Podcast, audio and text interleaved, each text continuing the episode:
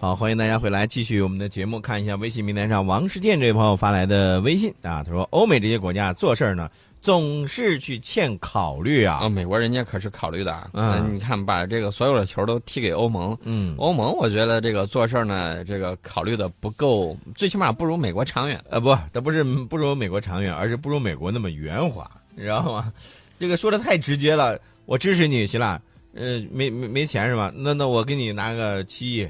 呃，不不，当然不仅仅是针对这个希腊、啊，人家说的也很冠冕堂皇啊，来帮助难民改善生活问题。嗯嗯那进希腊兜里头，希腊万一说，呃，行，我这个维持费用对吧？嗯，需要一部分人员他会给去他维算持，账的，你知啊道肯定吗会？算账他。给他算账的，你就我这人，你看每天这个难民多少费用，花多少钱，怎么样？他可一算账，算来算去，算来算去，得啊。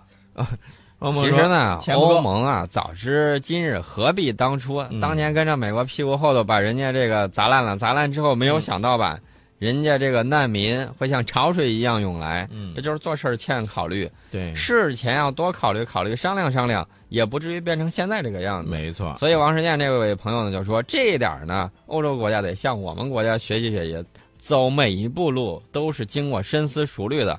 不能够不经过大脑考虑事情。就把这个事儿做了，是吧？。啊嗯。其实呃，说白了啊，我觉得这个欧美的一些这个政策、外交政策上，包括美国的这个军事外交政策上呢，它是存在着一些它的那些呃老掉牙的那种霸权主义的这种思想呢，它这种思想呢，应该说是造成了在现在的自己的是面临着多重的一些这个困难的一个局面的，自己是始作俑者。对，不光是思想，也有他自身的这种利益所在。嗯，呃，既然刚才说到了这个欧盟，其实我看到了还有这个北约，北约也挺有意思啊。嗯，北约说啊、希望加强与海湾国家的这个合作，以促进地区的稳定。哎，有人来和稀泥了。对，这个是斯特尔滕贝格跑到这个阿联酋啊访问期间呢，他就说，这个阿联酋跟海合会其他国家呢都是北约极其重要的合作伙伴，先给戴了个高帽子，嗯极其重要。目前呢，北约与本地区伙伴国家的这种合作呢，需要进一步加强，因为我们面临着同样的安全环境，尤其是极端组织 IS 带来的威胁。呃这是北北约的这个秘书长说的这番话。嗯关于叙利亚局势呢，斯特尔滕贝格就说，嗯我们应该朝着延长叙利亚停火的方向努力。嗯当初你们不是要这个巴沙尔下台来着吗？嗯啊，而且说不换人那是不行的，我们就不答应。嗯嗯现在话儿又还回来了。嗯，对，这个话儿又还回来了，那就是呃，你原来你塞给我呃一个馍，我现在回你一个馒头，是吧？嗯，这斯特尔滕贝格，呃，有人就问他了，说你这个北约是否支持以沙特为首的一些地区国家对叙利亚采取地面军事行动？斯特尔滕贝格打了个太极，说北约目前关注的就是停火，嗯什么地面战争啊，我都不知道，嗯他就没提这事儿。嗯他说我现在支持打击 IS 国际联盟的这种努力，包括在伊拉克、土耳其还有叙利亚领空部署预警机，协助打击 IS。没提说到底是帮还是不帮。不其是实打的这个太极意思也明确了，我不提这事儿，其实也是一种态度。这个外交辞令啊，这个到底这是一个什么样的这个含义，那就看你自己理解吧。对我们一直说叙利亚问题和乌克兰问题呢是一枚硬币的两个方面。嗯乌克兰问题四方外长会议呢，在我记得是在月初的时候是在巴黎举行的，但是呢，当时是没有达成就乌克兰东部地区这个选举这种关键性议题啊，没有达成共识你。想想，这种关键性问题，怎么就可能就轻易达成共识了呢？呃，肯定是啊，肯定是各说各家的话。俄罗斯外长呢就说，呃，会议呢主要讨论的是安全问题啊、解决乌克兰问题的关键呢还是在于乌克兰政府嗯和乌克兰东部民间武装进行直接对话，但是目前这种对话还没有开展。这种会议也没有取得进展，啊、对，并不像大家想乌克兰外象长那说样的，乌克乌克兰外长就说这会议没有当天会议没啥进展嘛，嗯，嗯嗯我就是跟着来开会的。然后德国外长呢，这这个就比较这就比较重要了，嗯，他就说会议进展的很困难。嗯呃，去年二月十二号的时候，这这一年前吧，嗯一年零一个月了。对，这俄罗斯、乌克兰、德国、法国四国的领导人是在白俄罗斯首都明斯克就长期政治解决乌克兰危机的这个综合性措施，还有乌克兰东部地区停火问题，嗯，达成了一个协议，就是新明斯克协议嘛。此后呢，乌克兰东部大部分地区的这个冲突基本都停了，但是零星冲突呢一直不断头儿。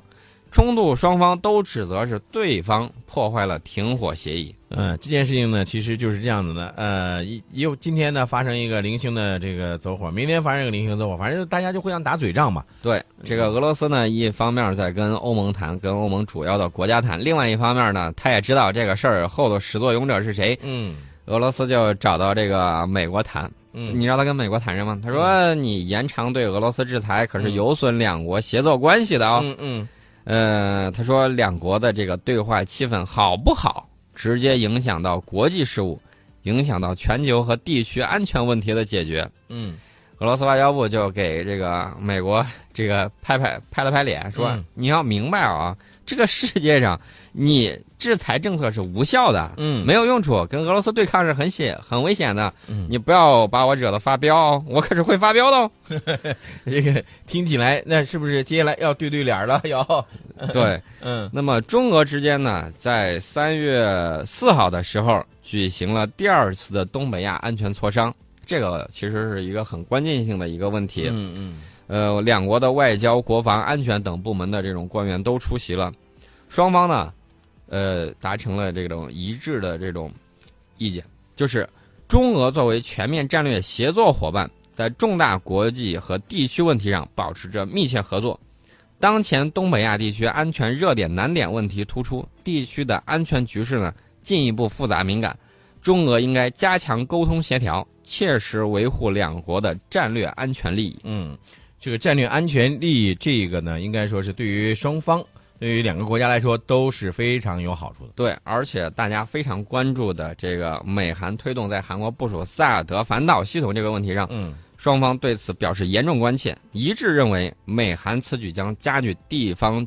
地区紧张，破坏地区的战略平衡，直接损害中俄的战略安全。中俄双方对此坚决反对。所以韩国呢，你这个也该考虑考虑，接下来在这个萨德反导系统上，你应该持一个什么样一个态度啊？对，嗯，十点五十四分来看一下微信平台上呢，大家呢和我们的这个互动啊。刚才呢，这个呃，我看到微信平台上呢有一位叫中越老樵夫啊，这位朋友应该年纪稍微大一点吧。嗯，他说了，说美国人不是当时也干过这个蠢事儿吗？花了那么多的钱培训这个叙利亚的这个反政府武装啊，最后呢跑了，就剩六个人了啊，五千人跑的剩六个。啊。这是